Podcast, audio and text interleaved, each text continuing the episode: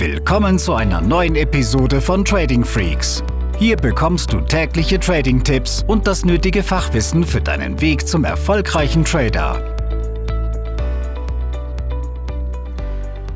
In dieser Episode möchte ich über die Daytrading-Rendite sprechen, damit du ein ja, vernünftiges Bild hast, was man im Daytrading erzielen kann und welche Parameter ebenfalls entscheidend sind. Bestimmt bist du im Internet schon mal auf Webseiten gestoßen, die dir eine Rendite von 1000 Prozent in drei Wochen versprechen oder die Möglichkeit, mit drei Stunden Trading am Tag in wenigen Wochen Multimillionär zu werden. Und ich hoffe, dass du heute schon so weit bist, zu wissen, dass das ziemlich, ziemlich bescheuert und sinnlos ist, solchen Anbietern zu folgen. Trading ist sehr, sehr schwer und sehr, sehr hart. Und wenn wir über Renditen sprechen wollen, ja, dann ist es natürlich so, dass wir mit den Hebelprodukten, die wir ja im Trading nutzen, sehr, sehr schnell 100% und mehr erzielen können. Doch professionelle Trader werden eine Rendite niemals isoliert betrachten, sondern immer das eingegangene Risiko hinzuziehen.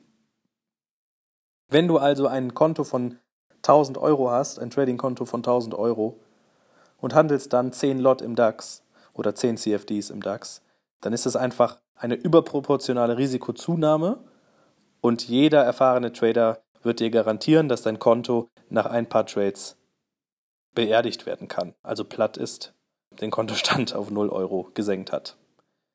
Da kommen natürlich viele Komponenten hinzu, die emotionale Komponente oder aber eben auch die Struktur der diversen Finanzinstrumente. Im CFD-Bereich handeln wir ja auf, auf Margin, das heißt, es wird nur ein Teil hinterlegt und der große Teil des Geldes kommt vom Broker. Und wenn es dann einige Punkte gegen dich läuft, dann bist du eben schnell K.O.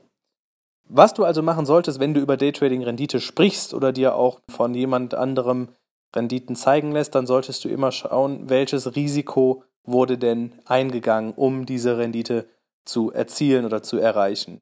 Und da spricht man dann eben auch von einem, einem Drawdown. Das bedeutet, ja, wie viel Prozent ist denn das Konto auch mal in die andere Richtung gegangen? Also in, ins Minus gerutscht. Das kann passieren, das ist ganz normal. Nicht jeder Trade ist ein Gewinntrade und nicht jede Equity-Kurve zeigt ja steil nach oben, sondern es gibt immer wieder Phasen, da klappt es besser oder schlechter. Also ein Drawdown sollte meiner Meinung nach, und das ist auch das, was in, in vielen Investmentbanken oder bei vielen Hedgefonds gelehrt wird, nicht mehr als 25% betragen.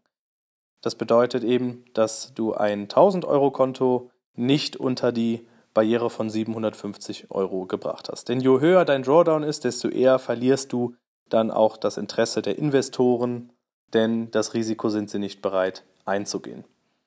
Auf der anderen Seite ist es so, dass viele, viele Trader eine Rendite von 20 bis 50 Prozent, also ich rede von professionellen Tradern, 20 bis 50 Prozent im Jahr anstreben, gerade auch bei institutionellen Hedgefonds oder was auch immer. Bedeutet aber auch, dass das eine, eine Zahl ist, die mit einem sehr geringen Hebel erreicht wird. Also wenn ich einen Hebel von 1 zu 400 habe, dann ist das natürlich auch wieder schlecht, denn ich habe ein sehr großes Risiko im Markt, bin also auch sehr schnell in einem tiefen Drawdown gefangen. Habe ich aber sehr kleine Positionen, dann erreiche ich A nach unten meinen Drawdown von 25% nicht so schnell und auf der anderen Seite klar habe ich dann nach oben auch keine großen Ausreißer zu erwarten. Aber ein erstes Ziel für einen Daytrader, der schon fortgeschrittener ist und auch jetzt langsam in diese konstanten Profite hineinkommt, der sollte einfach schauen, mit kleinen Positionen einen konstanten Ertrag zu schreiben. Und wenn er das geschafft hat über einen relevanten Zeitraum von mehreren Monaten oder idealerweise mehreren Jahren, dann kann man auch darüber nachdenken, die Positionsgrößen zu erhöhen, wenn er weiß, dass der aufkommende Trade so ein gutes Setup bietet, dass er mit hoher Wahrscheinlichkeit im Gewinn landet. Das heißt, wenn ich bei vier Sterne Setups ein Lot handle, und das ist ja schon viel für viele kleinere Konten, und ich dann aber nach einer, einer ja, relevanten Anzahl an Trades so viel Erfahrung habe, dass ich weiß, wow, hier kommt gerade ein Setup in den Markt, das sehe ich nicht jede Woche, bin mir aber sehr sicher, dass es ein Gewinntrade wird, dann und auch nur dann kann man überlegen, ob man die Positionsgrößen mal erhöht, zum Beispiel auf 1,5 Lot dann oder 2 Lot, jetzt in dem Beispiel. Das bedarf aber wirklich viel Erfahrung und das rate ich keinem Anfänger. Den ersten 1, 2, 3 Jahren sollte man hier stur mit einem konstanten Hebel, einer konstanten Positionsgröße arbeiten, bis das Konto sich dann vergrößert hat und dann kann man natürlich auch wiederum ein Stück weit äh, die Positionsgrößen erhöhen. Aber dieses richtige Position Sizing, das eben nur, wenn man sich sehr, sehr sicher ist und das kann man in den ersten Jahren seines Trader-Daseins eigentlich nicht schaffen. Wenn du es also schaffst, und das ist so eine erste Kennzahl, die auch viele Hedgefonds nehmen, ist, ja, wenn du es schaffst, in, in einem Jahr oder in zwei Jahren keinen Drawdown von mehr als 25% zu haben, manche sagen auch nur 15%, und auf der anderen Seite Renditen zwischen 20 bis 50% im Jahr erzielst, bei einem Hebel, der möglichst unter 1 zu 20 ist, dann und nur dann bist du für uns interessant. Und das ist einfach mal eine Kennzahl, eine Benchmark, die nicht in Stein gemeißelt ist, aber dir mal zeigen soll, worum es hier geht.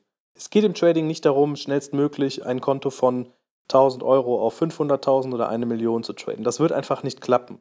Viel nachhaltiger ist es, sich an den Prozess zu gewöhnen, eine Strategie zu entwickeln, die jeden Tag, jede Woche, jedes Jahr duplizierbar auf die Märkte angewandt werden kann.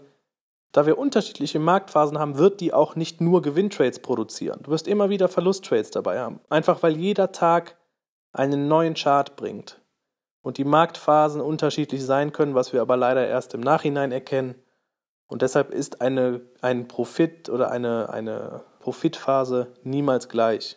Es gibt immer wieder Schwankungen in der Equity-Kurve und hier geht es darum, diese möglichst klein zu halten, aber proportional wachsend. Und dann bist du auf einem guten Weg. Ich hoffe, damit hast du einfach mal einen Einblick bekommen, was realistisch ist und wo auch Profi-Trader darauf achten. Und in dem Sinne wünsche ich dir viel Erfolg und sag bis bald. Diese Episode ist zu Ende. Abonniere diesen Kanal für noch mehr Trading-Tipps und schau vorbei auf tradingfreaks.com.